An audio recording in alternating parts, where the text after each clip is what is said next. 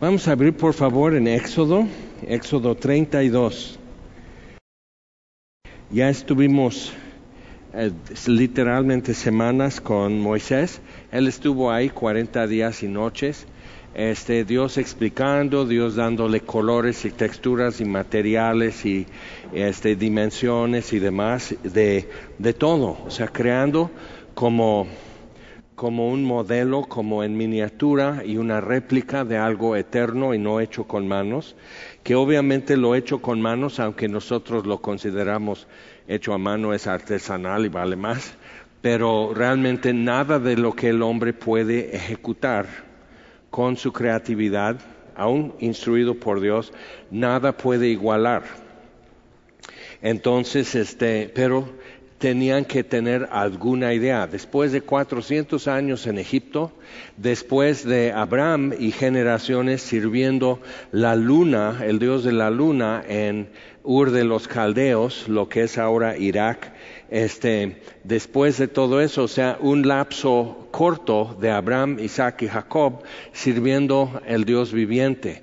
Pero poco a poco eso se fue desapareciendo y olvidando y ya tenían generaciones este, en oscuridad, en ignorancia. Entonces hay que hacer esto desde el suelo, tienes que hacer cada elemento y es por capas ir levantando esto para que puedan realmente palpar con sus manos y ver con sus ojos y hasta escuchar la voz del sacerdote ah, pidiendo la bendición de Dios, escuchar los, ah, las trompetas, los cuernos de borrego cuando anuncian algo y, todo eso, como, como rehacer la identidad de toda una nación. Entonces, en esta parte, pues ya vemos cómo el ser humano no cumple la promesa de sus buenas intenciones. Y este, en ese lapso, como que podemos decir como en las películas de antes que no tenían sonido, entonces ponían un cuadro negro con letra que decía, mientras tanto, en el campamento esto está sucediendo. Pero lo que es más importante aquí que ver el fracaso humano, que es, pues no tienes que ni siquiera ver muy, mirar muy lejos o viajar o investigar mucho y no tienes que leer tu Biblia ni siquiera para encontrar el fracaso humano porque lo, vivimos. Pero este, en eso lo que, lo que Dios presenta con Moisés, Él tiene la probada lo que es ser el mediador de este pacto, mucho más que Abraham en ese sentido, este, lo que es ser el mediador de este pacto y el peso que esto tiene y que es una posición de influencia con Dios y con el pueblo, pero, pero realmente ver hasta qué extremo va el asunto. Entonces, pues vamos a dar lectura. Capítulo 32 dice, y dio a Moisés, cuando acabó de hablar con él en el monte Sinaí, dos tablas del testimonio, tablas de piedra escritas con el dedo de Dios, como el himno nacional, ¿verdad? Entonces, pero eh, no sabemos el tamaño y por por repetición y por arte y muchas cosas como que los hacen redondeados arriba y de este largo y todo y ponen es chistoso ponen este número de romanos ves que dice I latina y luego dos y luego tres y luego I B y, y dices Roma ni existía eran unos salvajes en Italia. Entonces, ¿qué, o sea, ¿qué es eso? Pero tratando de darnos a entender algo, pero realmente no sabemos cómo serían y de qué tamaño la letra y lo demás. Pero era suficiente para, para llevar los mandamientos sobre todo y este y, y, cargarlo así. Y como tenían que poner las tablas dentro del arca, sabemos que no eran más que esto de largo y más que esto de ancho. Eso te da una idea. Entonces, este ya está, Dios le da eso y ya tiene que, que, bajar la montaña. Entonces, mientras tanto, en el campamento, Viendo el pueblo que Moisés tardaba en descender del monte, se acercaron entonces a Aarón y le dijeron, levántate, haznos dioses que vayan delante de nosotros.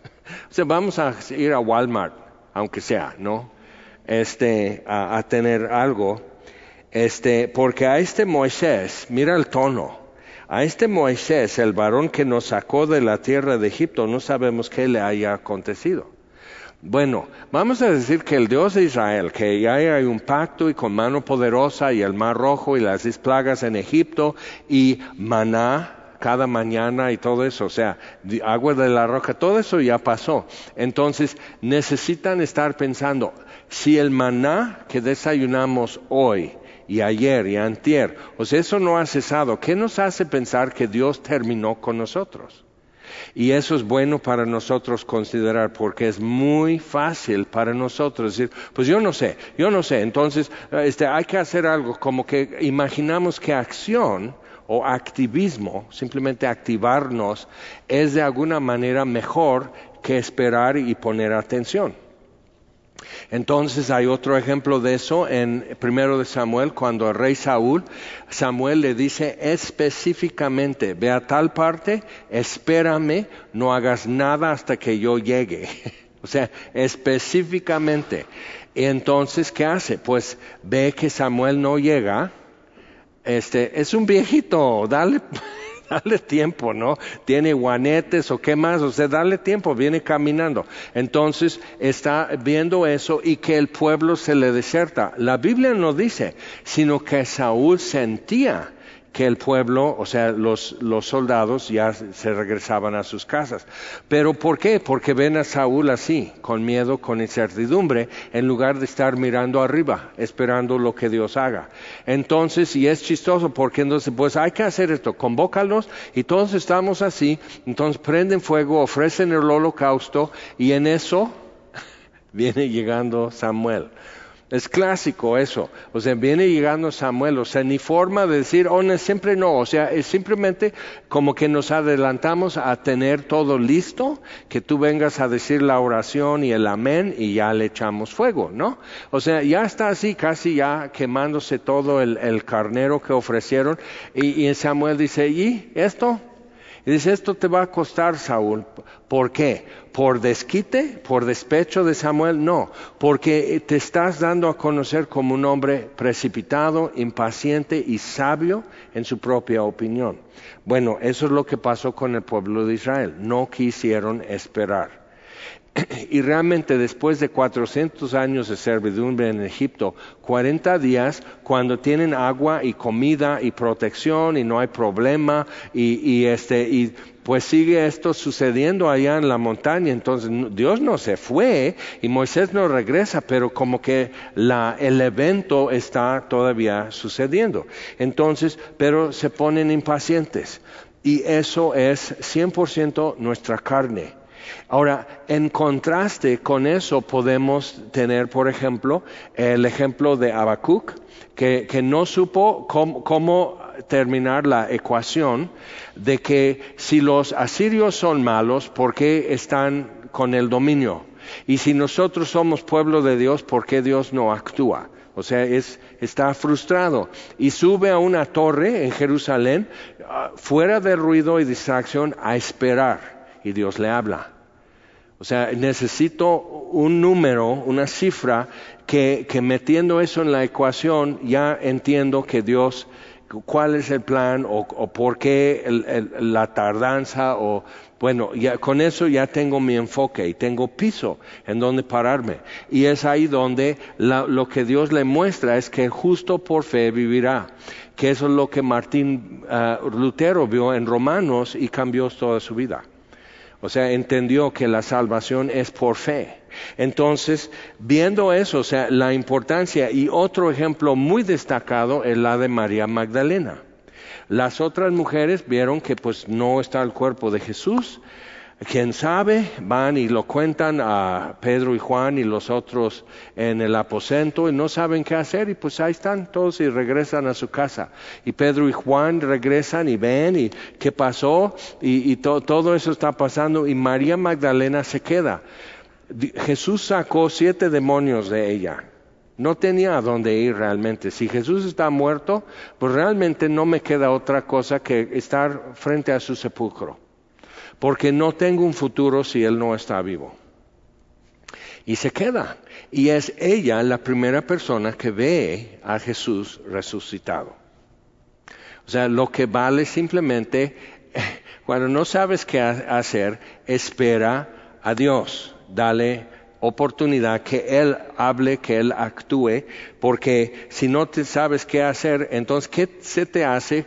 Como que si, si empiezo a moverme, si le piso hasta el fondo el acelerador, voy a llegar a algún lugar, sí, pero a lo mejor es estrellar contra pared. O sea, no, no sé nada, entonces detente. Entonces no se detuvieron.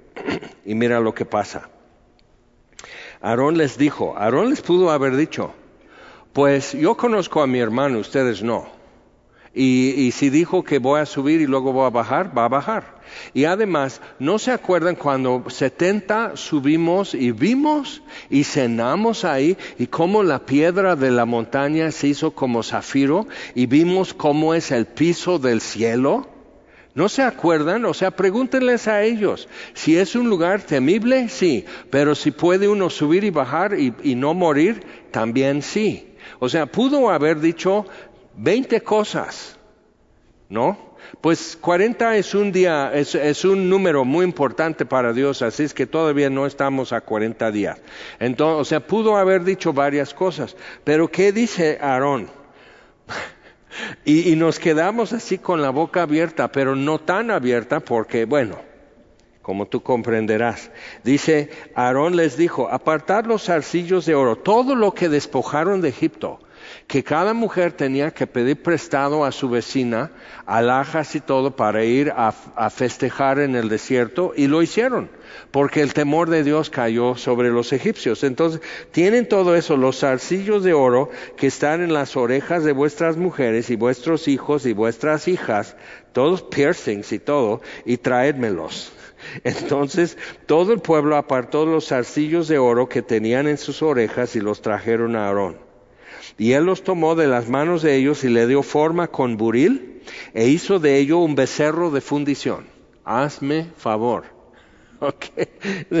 ¿Qué? Aarón. O sea, ¿te acuerdas que Moisés ya recibió de los materiales y, la composición de la vestimenta del sacerdote con la placa de oro? que ya lo usó para otra cosa, con la placa de oro que dice santidad a Jehová. hace un becerro. Entonces, pero ¿por qué un becerro? Vale la pena preguntar eso. Pero entonces hace un becerro de fundición. Entonces dijeron, Israel, estos son tus dioses. Pero es importante porque Elohim es el nombre de Dios, que es el plural de Dios en hebreo. Dioses, Elohim. Ahora, entonces, esto es Elohim. Pero también hay otra cosa, el becerro, y eso es un símbolo en, Egipto, el becerro es un símbolo de un dios, y la madre de ese dios es como, la, como el disco del sol entre sus cuernos. No sé si has visto una imagen parecida. ¿Okay? Y entonces es el hijo de, de, del, o sea, el becerro, su madre, y el padre es equivalente a Baal, el Señor del cielo según. Entonces Baal significa marido, nada más. Entonces, viendo, o sea, viendo todo eso, dices, ándale. Entonces ahí están con su Virgen de Guadalupe, ay, perdón, con un becerro y con el disco del sol entre los cuernos y todo eso, y Aarón la hace de Juan Diego. O sea, ¿qué? Y, y o sea, porque eso lo trajeron de España. llegó a España por los romanos, es, una imagen nada más, que lo hicieron cristiano o, romano católico, lo hicieron así y aquí ya la hicieron morena. Eso es historia, eso no es blasfemia, es historia. Entonces, pero viendo eso, y no trajo algo bueno, ¿de acuerdo? No ha sido bueno servir eso y ha traído más miseria. Si tú vas a la basílica, te invito, si tienes tiempo que perder, ve alrededor de la basílica y ves tienda tras tienda de artículos religiosos y, y corrupción. No sé, a las faldas de idolatría siempre hay perversidad y corrupción. Vas a encontrar otras cosas mezcladas en, en las orillas de, de, eso.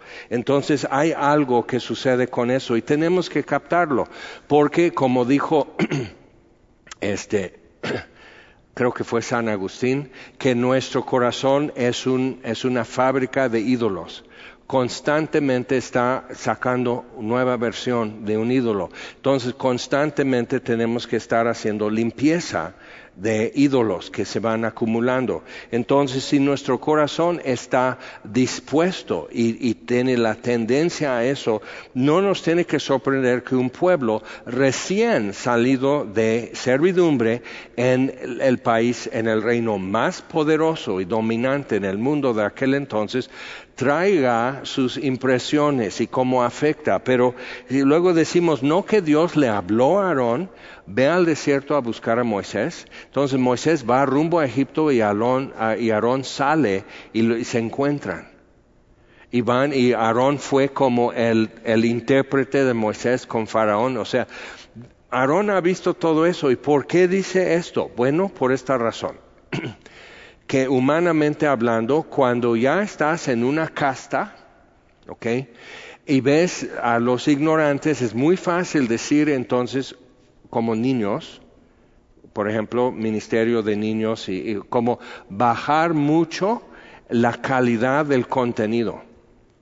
Entonces, por ejemplo, en Perú, durante el tiempo de los Inca, a un rey de los Inca, él, él, se dio cuenta, se le ocurre que el sol no puede ser nuestro Dios porque le tapo con un dedo.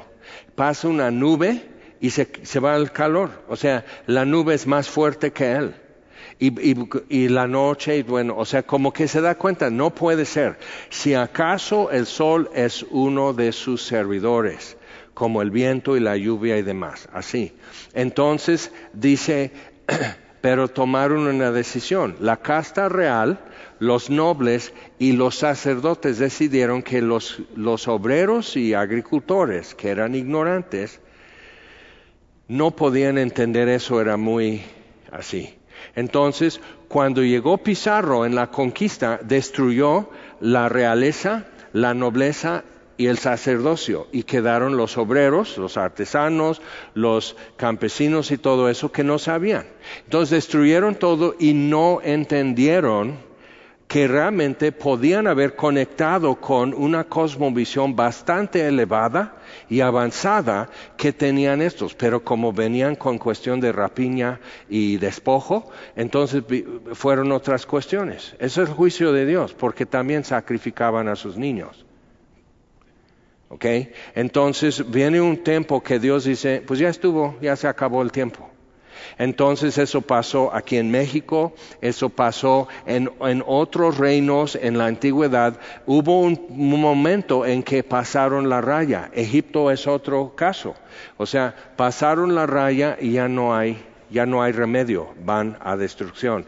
Y Dios sumerge ese reino en humillación y son conquistados. Entonces eso sucede, se repite mucho en la historia.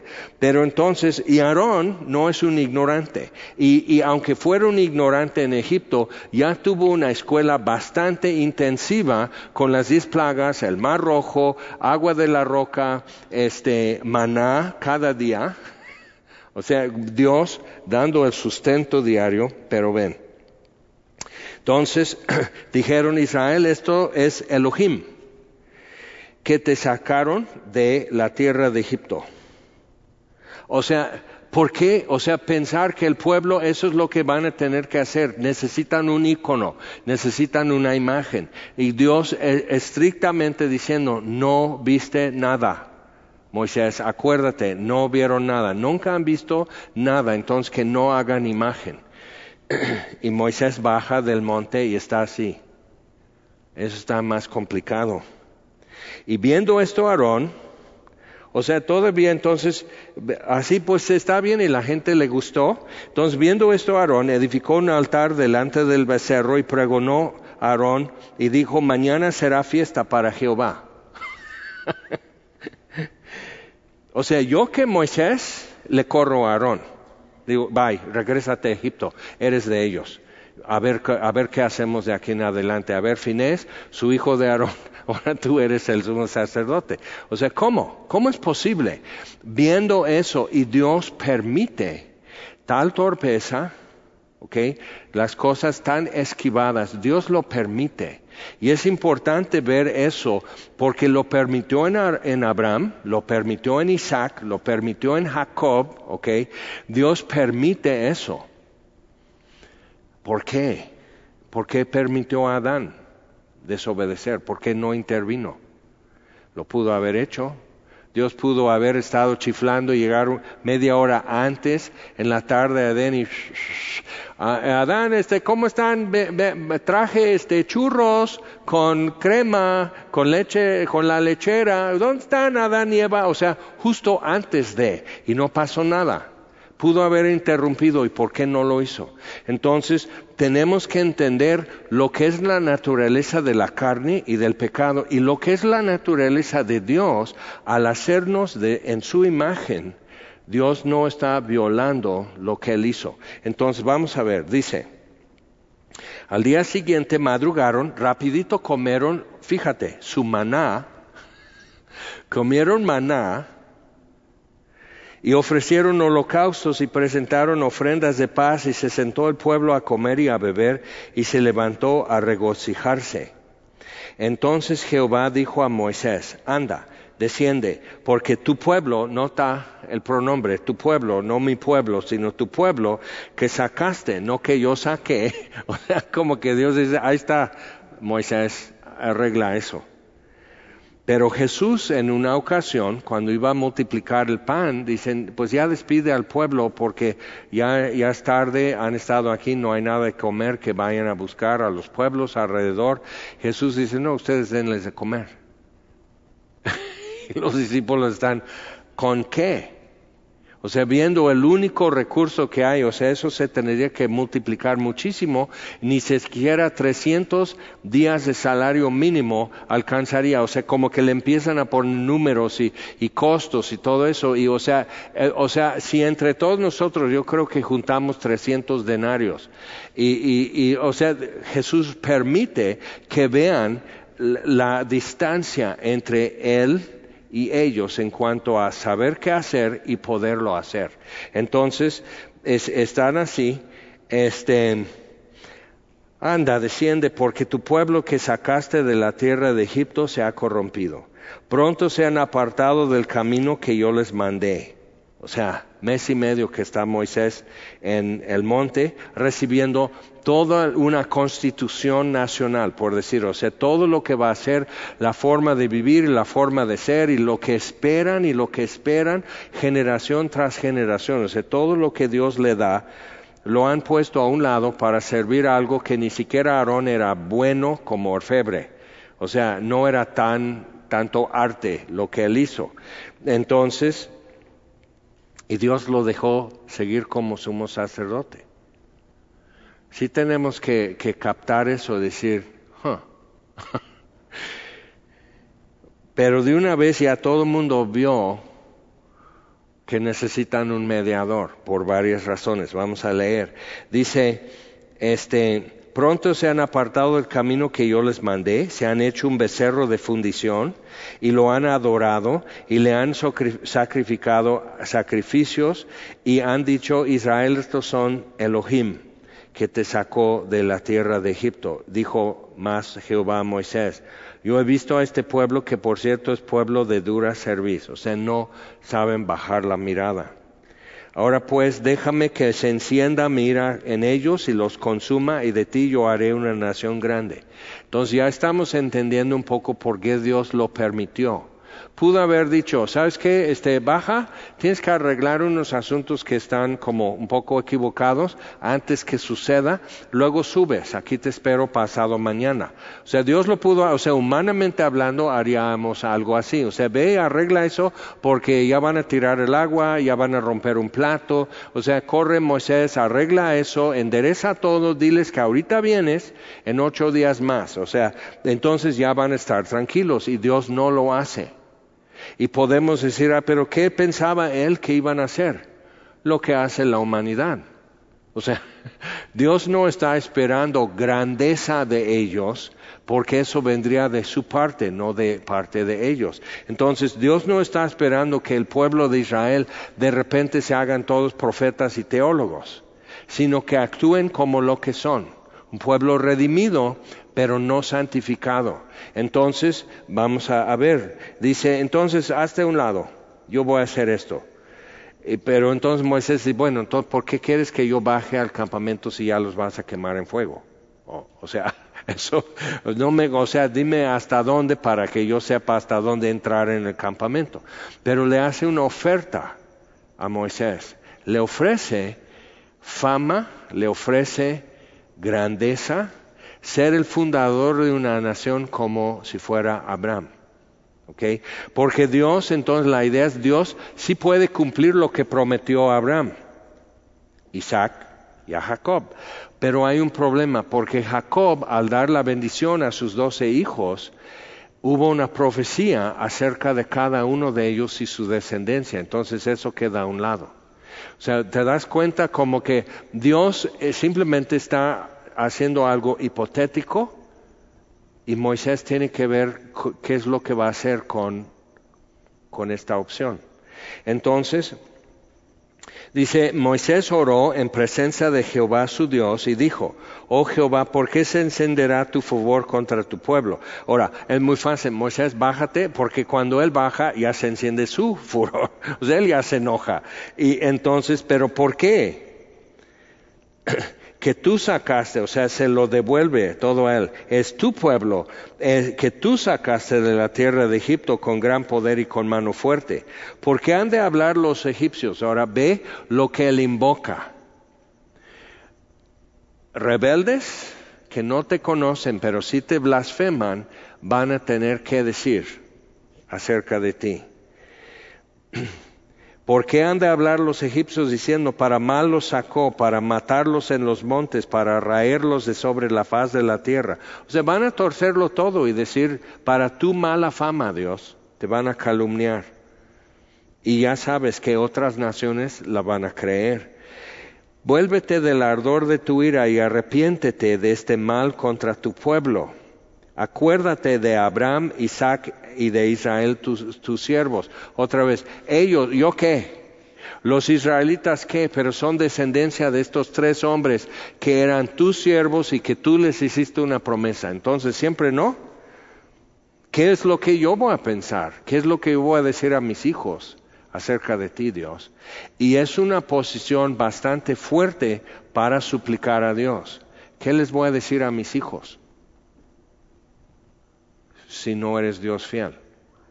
¿Ok? Entonces es importante ver eso. Pero ante todo, mira lo que pasa. Versículo 11, cuando dice Moisés oró en presencia. Diferentes traducciones dicen suplicó, imploró y todo eso es lo que da a entender. Pero literalmente en hebreo es que le empezó a acariciar la cara. Esos hebraísmos son muy visuales.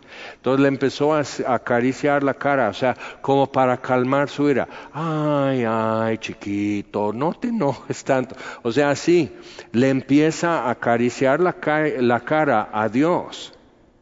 Pero esas son las palabras. Pero checa lo que pasa. Tú y yo tenemos que aprender algo aquí en esta conversación. Y como quien dice, aprender a no ser unos zancudos en el oído de Dios que nomás, mi, mi, mi, mi, mi vida, mi dinero, mi renta, mis hijos, mi marido. O sea, no seas un zancudo en su oído, pero sí le puedes aprender a a la cara. Es mucha confianza. Pero Moisés ha aprendido mucho de Dios en ese tiempo. Entonces, como que él está así, como que Claro, tú eres Dios santo. Todo lo que entendí aquí es que estás apartado de mal y de mentira y todo eso. Y sí te van a fallar y te han fallado y volverán a fallarte, Dios, pero vamos a pensar bien qué hacer con esto. ¿Ok?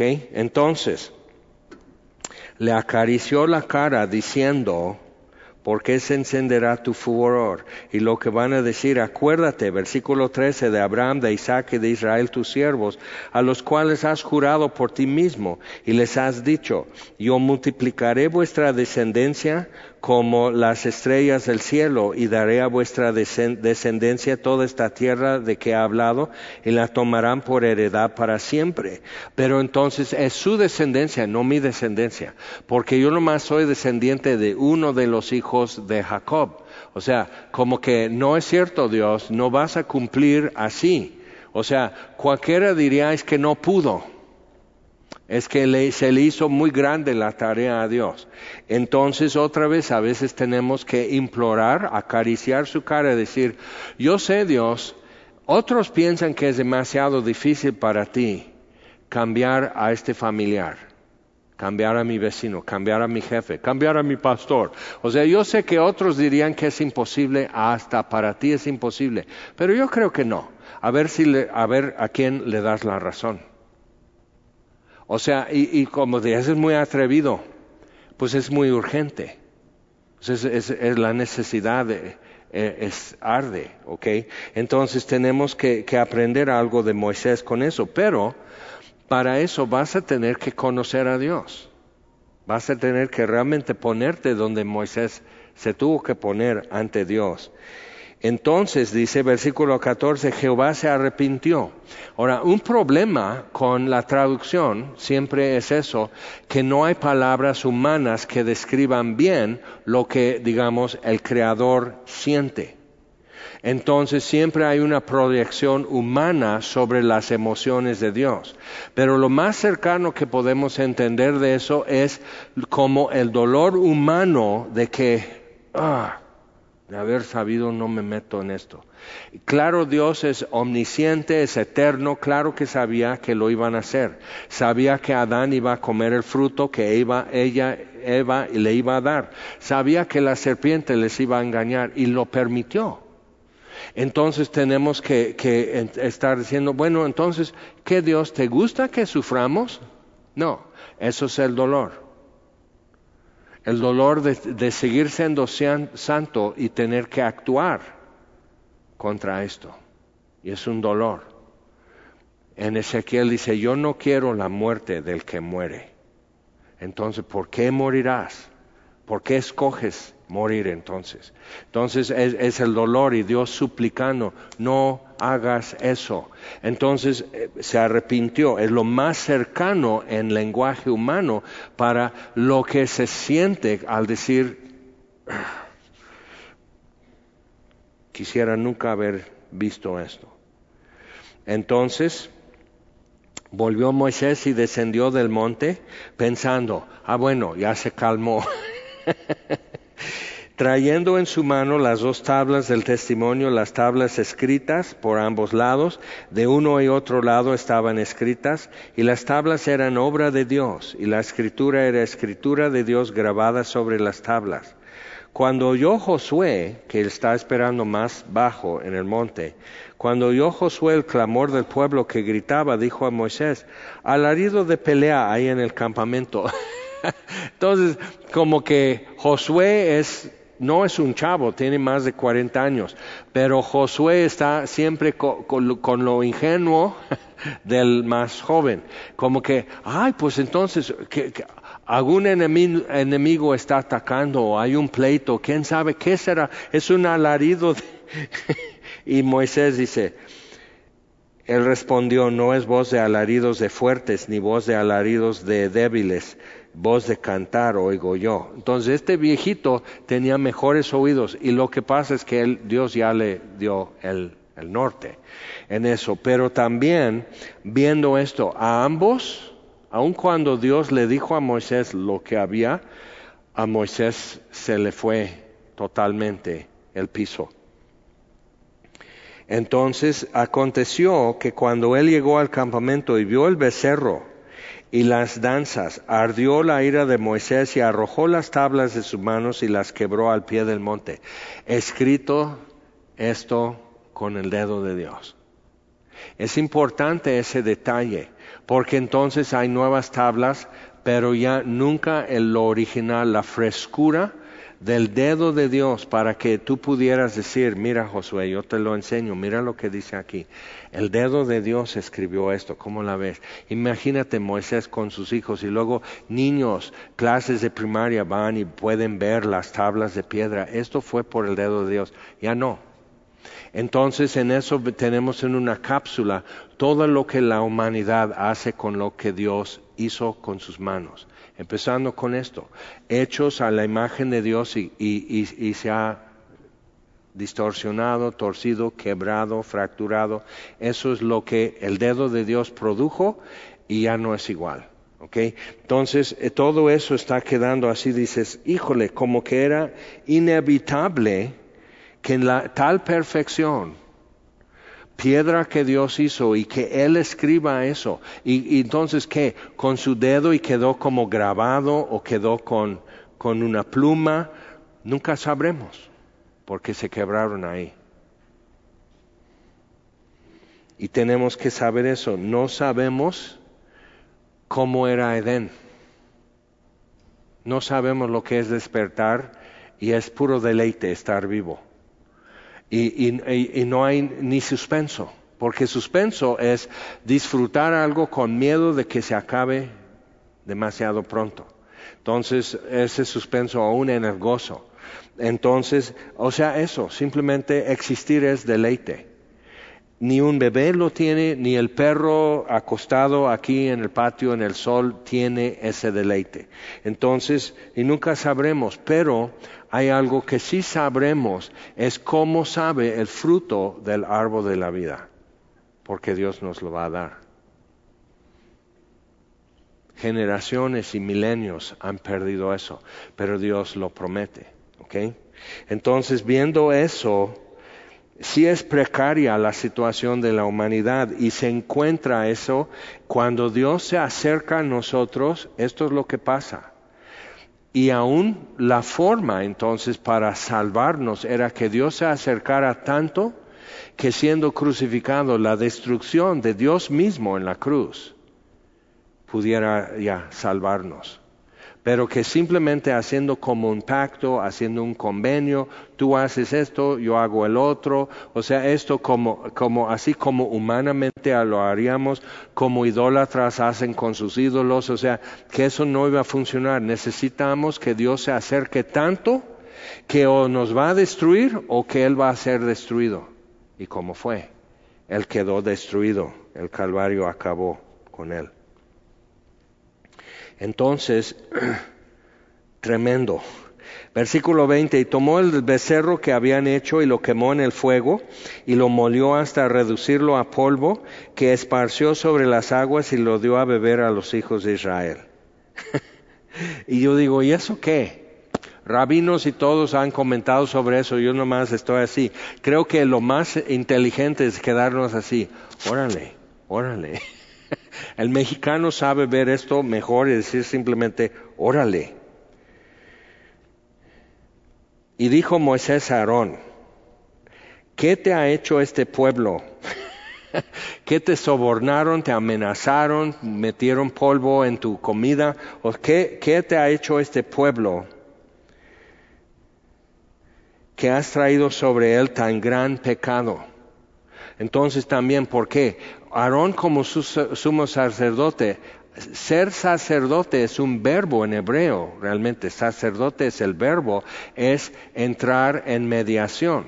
Entonces no es tanto tu persona, sino tu función lo que Dios está mirando. Entonces Aarón va a entrar en mediación y entró en mediación y fracasó, pero fracasó, reprobó en el primer intento.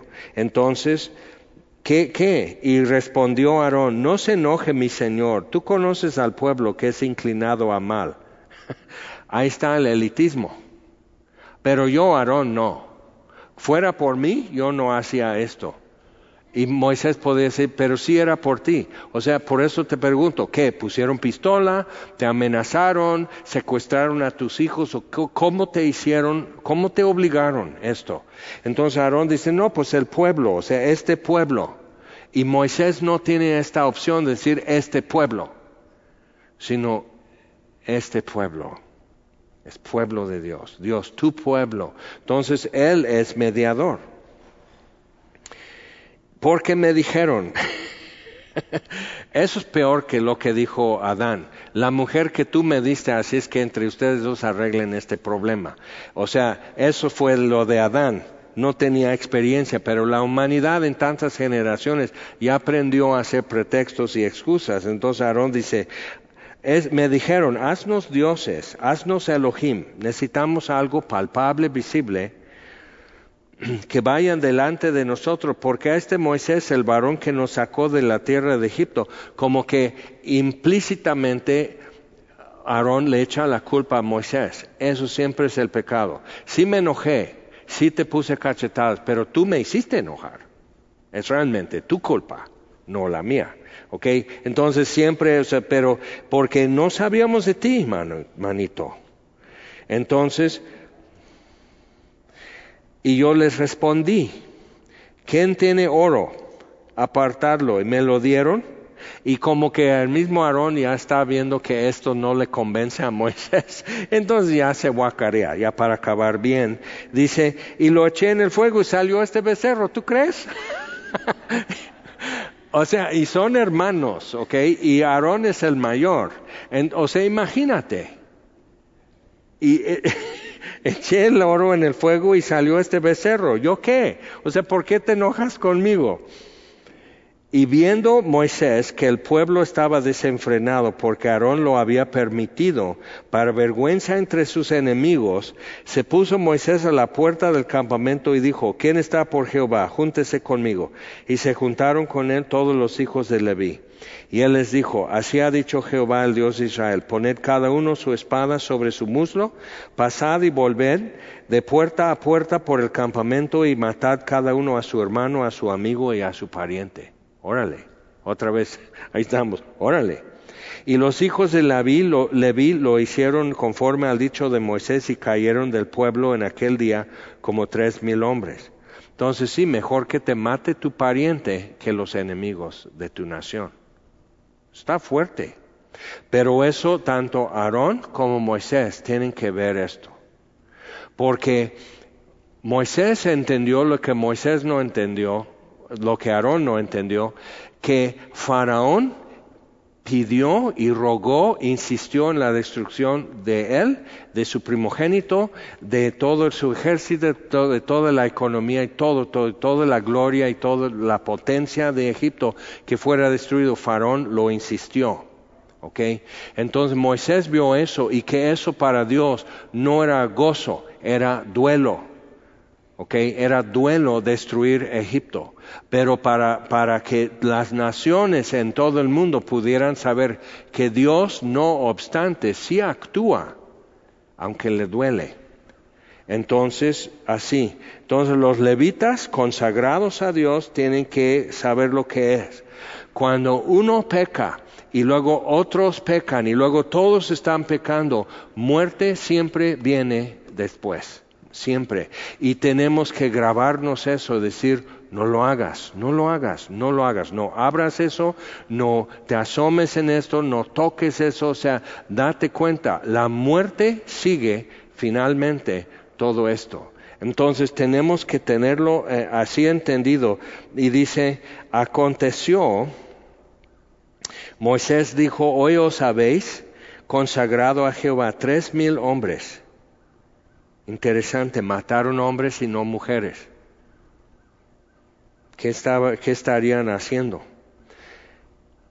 Hoy os habéis consagrado a Jehová, pues cada uno se ha consagrado en su hijo y en su hermano para que él dé bendición hoy sobre vosotros.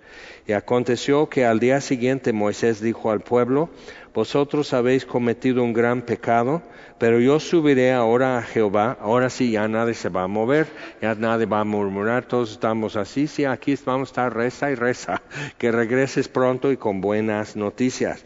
Yo subiré a Jehová, quizás le aplacaré acerca de vuestro pecado. Entonces ve, él baja y dice, Jehová se arrepintió del mal que había propuesto, pero Moisés no bajó con esa certidumbre como con una garantía de parte de Dios. Él baja y él está así. ahora sí, ahora sí entiendo por qué Dios dice hasta un lado y los voy a destruir. Y ahora, y yo como que intercedí, y yo también imploré y le acaricié la cara a Dios, hice todo eso, pero ahora voy a subir y ya no puedo negar lo que vi. Y hasta mi propio hermano, o sea, ¿cómo voy a subir? ¿Con qué palabras llego ante Dios?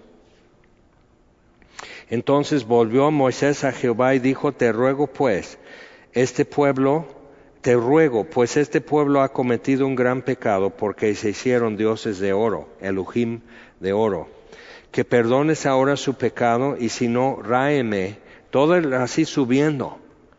Moisés ya está pesando qué es entrar en mediación por un pueblo así.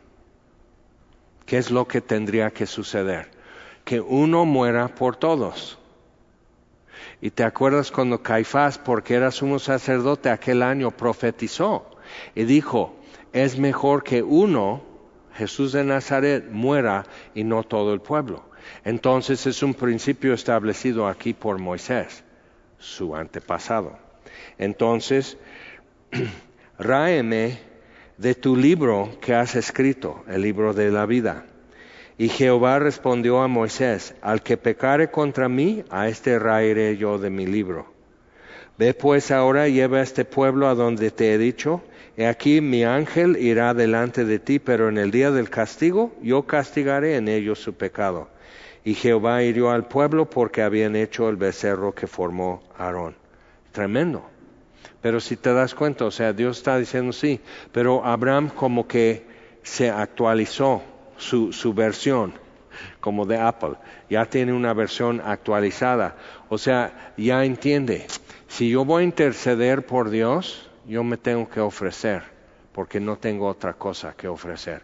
Ahora nosotros, cuando vamos a interceder, podemos basarnos en lo que Dios ya ofreció, el Cordero de Dios. Ya no es lo que yo puedo traer, mi Cordero, y si no hay un Cordero, yo, como dice Moisés, ráeme de tu libro borra mi alma que acabe de existir con tal de... Y en el próximo capítulo ya va a estar diciendo, déjame ver tu rostro. Porque está captando, está entendiendo más acerca de Dios. Entonces, verbalmente le acarició la cara. Ahora quiero ver tu cara. ¿Qué será? Y será posible que nosotros un día ya nos acerquemos a Jesús, el Cordero de Dios y podamos decir, ya no quiero meter la mano en el costado como Tomás, ya no ver esto de los clavos, pero acercarme,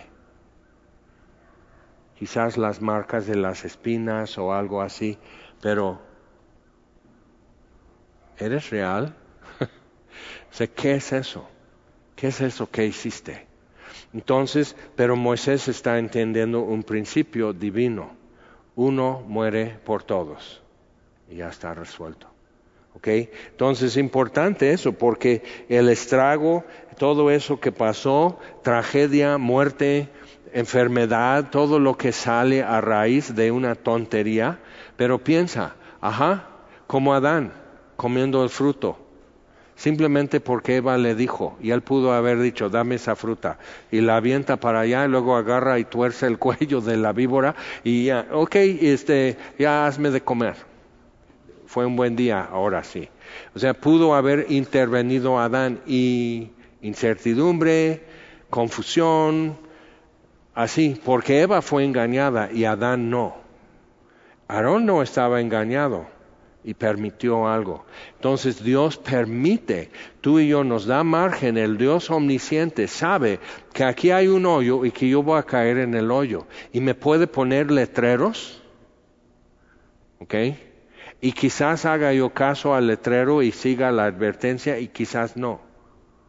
Y Dios lo permite, pero Él ya puso lo que resuelve la ecuación. Uno muere por todos y queda resuelto. Tremendo. Entonces ya sabemos un poco más qué es interceder, qué es entrar en mediación entre el pueblo y Dios. que sí hay un costo. Y lo bueno es que podemos decir con Juan Bautista, he aquí el Cordero de Dios que quita el pecado del mundo. Eso ya resuelve. Pero porque muere por todos. Entonces cuando captamos eso, ya sabemos entrar en, en negociación con Dios, acariciar su cara, invocar su honor, invocar su fama, invocar su nombre, invocar sus promesas a gente mejor que nosotros. Entonces así, yo a veces he dicho, Señor, que porque Juan Isais, porque Glon Harris, porque, o sea, nombrar personas que yo sé que esperaran, esperaron mejor que yo, que testificaron mejor que yo, que obedecieron mejor que yo, por ellos trae avivamiento a México, no por mí, por ellos que son tus siervos. Ellos ya ven tu rostro ya saben que se va a resolver, pero por ellos, porque ellos esperaron en ti. Entonces piensa en eso. Gente mejor que nosotros ha esperado en Dios. Invócales ante Dios, invoca sus promesas a ellos, invoca su fidelidad en la vida de ellos, sus milagros con ellos. No nada más Dios, yo, yo, yo, porque soy un príncipe, porque soy una princesa. Qué cansado es eso porque de repente te sale un grano, ya no tan princesa, ¿verdad? Pero te rompes una uña y entonces, y, y si captamos más bien, no necesito invocarme a mí ante Dios, es lo más torpe. Sino invocar quién es Dios ante Dios, invocar su fidelidad ante el Dios fiel, invocar lo que Él ha hecho con su mano fuerte ante el Dios Todopoderoso. Y también traer a mi boca nombres como Abraham, Isaac, Jacob, pero también gente, hombres y mujeres aquí en México que han esperado en Dios y ya no están. Entonces, por ellos, Dios, haz esto. Vamos a orar. Señor, te damos gracias por tu palabra. Y gracias porque permites tonterías, rebelión, tropiezos y hasta muerte. Porque al final toda la ecuación, por mucho que le agreguemos más números, tú lo resuelves con uno. Y con ese múltiple se resuelve todo. Uno por todos, cero culpa resuelto todo. Señor, te damos gracias por Jesucristo. Gracias Jesús por querer sacrificarte y resolver todo. Gracias por acercarte tanto a nosotros que te costó desfiguro, humillación, cicatrices y todo. Gracias, gracias y un millón de gracias Señor por acercarte tanto que nos pegamos a ti. Gracias Señor por salvarnos. Gracias por tomarnos en tus manos y regresar con las manos llenas de tu batalla. Damos gracias Señor. Gracias por la salvación. Gracias por ser Dios fiel. Y gracias Señor porque cada uno de nosotros está ahora pensando en alguien que ha sido más fiel, más paciente, más obediente. Y por ellos, por ellos Señor escucha nuestra petición. Y porque te la pedimos en el que mejor que todos hizo, en el nombre de Jesús. Amén. Dios les bendiga.